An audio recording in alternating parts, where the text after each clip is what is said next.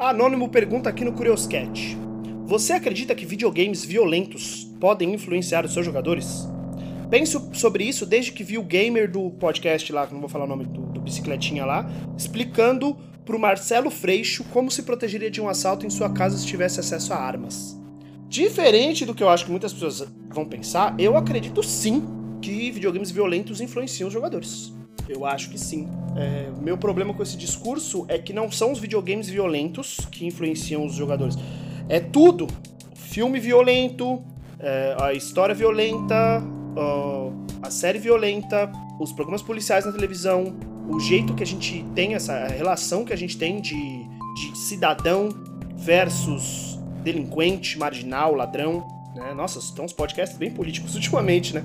É, cara, assim, sim, eu acho que sim. Eu acho que jogar jogos violentos te fazem uma pessoa mais violenta, te fazem uma pessoa mais propensa a ver esse tipo de solução na sua vida. Eu acho que sim. Mas eu não acho que o problema seja o videogame. Eu acho que o problema seja cultura, cultura, cultura em geral, toda, né? Não só isso. É, cara, eu jogo muito jogo violento, eu nunca peguei numa arma, eu nunca entrei numa briga, eu não tenho.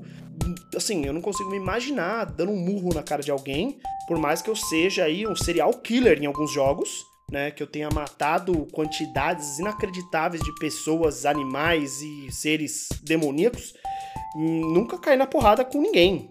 É, e eu não acho que eu sou que eu tenho essa predisposição.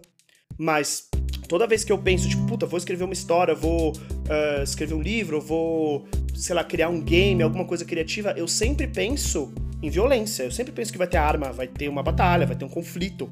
E esse conflito, na maioria das vezes, é bélico. Esses dias atrás eu, eu procurei, eu perguntei para as pessoas pedir é, sugestões de ficção científica sem é, militarismo, né? sem essa. Porque tem muita ficção científica que é o cara da nave espacial que vai ter tirinho no espaço. Eu queria uma coisa assim. E aí me recomendaram algumas coisas, eu li uma delas, né? Uma outra que me recomendaram. Eu não sei como que a pessoa falou que não tinha militarismo, porque o começo do livro é basicamente militares é, é, fuzilando uma pessoa e eu fiquei, não era isso que eu queria. E eu acho muito difícil eu pensar assim, ah, eu quero um livro de ficção científica que não tenha armas, que não tenha violência, que não tenha ninguém matando ninguém, ou ninguém socando ninguém, que seja um livro só sobre convivência, na temática que eu gosto de ficção científica, né?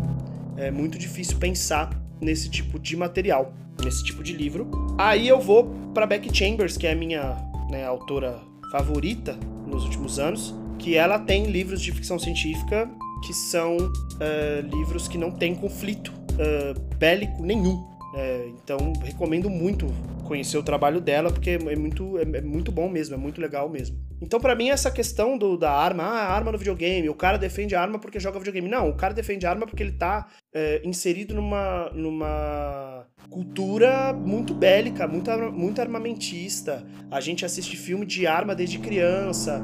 É, a violência é uma resposta para as coisas, para resolução de problemas.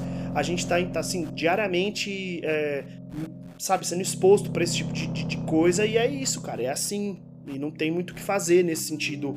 Agora, a não ser que a gente mude, comece a mudar essa cultura, comece a mudar esse jeito que a gente tá vivendo. Isso quer dizer que o meu livro que eu vou escrever não vai ter arma? Não, vai ter, provavelmente vai ter alguma coisa.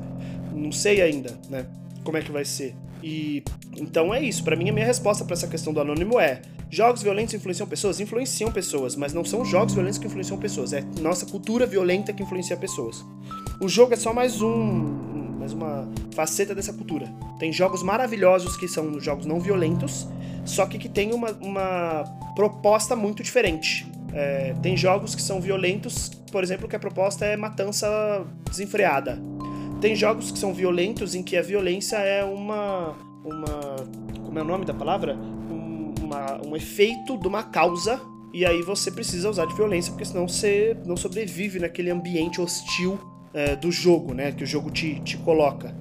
É, já tem jogos que são não violentos, que são muito legais, mas eles precisam de calma, eles precisam de atenção, e eles precisam de uma, um, uma certa interação do jogador que o jogo violento uh, não precisa que o jogo violento às vezes é mais fácil, entrar lá, dar uns tirinhos, matou, resolvido, e o jogo não violento às vezes você precisa dar um investimento de energia que às vezes a gente não quer. Às vezes eu quero chegar em casa e.